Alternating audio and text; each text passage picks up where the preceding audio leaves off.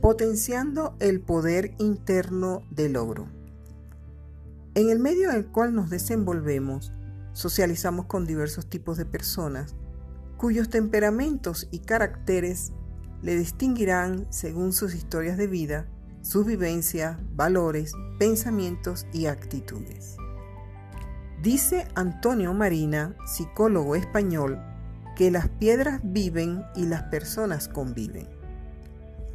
Convivir implica interrelacionarse con los demás, donde lo importante es que sean relaciones positivas que contribuyan a nuestro crecimiento personal.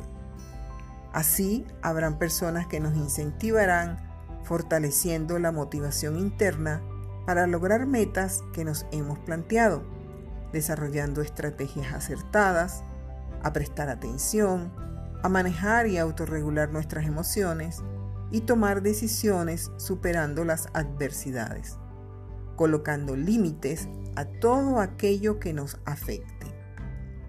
Esas son personas positivas con las cuales vale la pena invertir tiempo y agradecer sus amistades.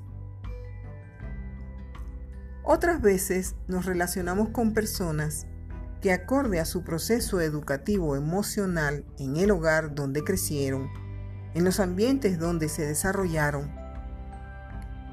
en las dificultades o fracasos que vivieron, se convierten en personas tóxicas que afectan y consumen la energía de quienes les atienden o se relacionan con ellos. Inclusive llegan a destruirle la autoestima y la motivación a los demás.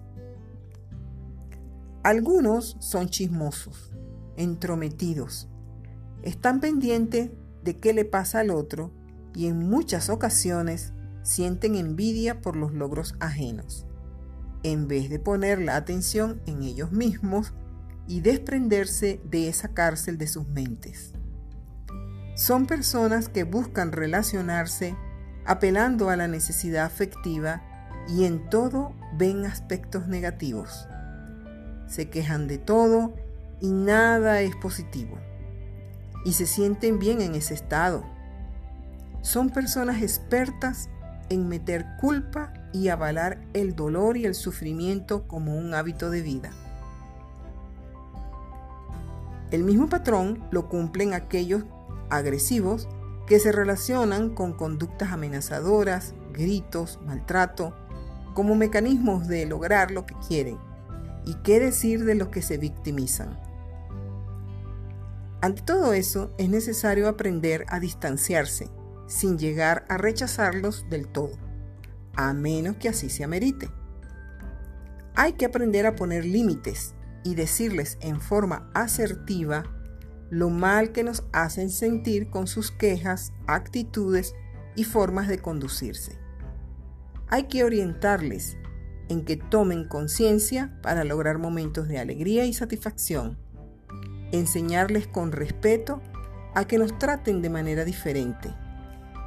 Otra manera de decirles en forma encubierta el malestar que sentimos sobre su manera de ser es quitarles importancia, hablar poco, contestándoles en monosílabos como sí o no, ajá, y restarles tiempo de compartir con ellos, dedicándonos a otros aspectos más relevantes y enriquecedores.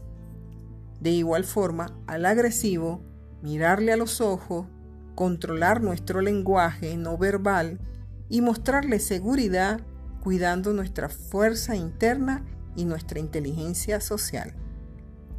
Empodérate positivamente y aleja toda aquella toxicidad que te aparta de los logros y momentos de paz y satisfacción personal. Con respeto a todos ustedes, Adriana Salazar.